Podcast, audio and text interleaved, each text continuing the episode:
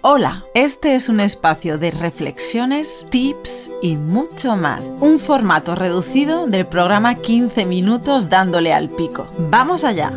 Bienvenidos a un nuevo episodio de Reflexiones y Tips, formato reducido de 15 minutos dándole al pico. Hoy vengo a explicaros brevemente lo que es el eneagrama.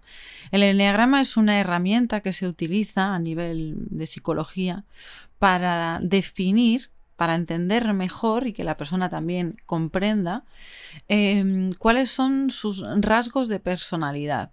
Se dice que hay nueve y de esos nueve suele haber uno o dos que son predominantes.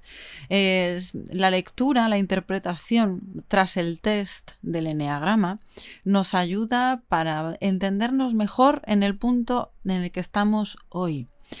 Eh, entender por qué pensamos como pensamos, por qué funcionamos como funcionamos, cuál es nuestro opuesto en nuestros momentos más, más débiles, más flojos y, el contrario, cuando estamos en nuestro momento más álgido, que estamos con, con, muchísima energía, estamos en nuestro mejor día, en nuestro mejor momento. Este tipo de herramienta es muy interesante porque, bueno, más allá de, la musicoterapia, que yo realizo mm, te sirve ya de por sí para entender mejor y a raíz de ahí, cuando lo utilizamos en musicoterapia, nos ayuda también porque tenemos, digamos, un, perfil ya creado y sabemos desde dónde tenemos que trabajar.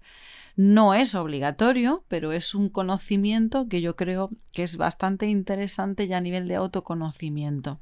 Os invito a descubrir un poquito más siguiéndonos en nuestros podcasts, en nuestros vídeos de Instagram, en nuestra web, en el blog y para lo que queráis, cualquier duda ya sabéis dónde podéis contactar con nosotros. Tenéis toda la información en nuestra web metodosia.com. Nos vemos.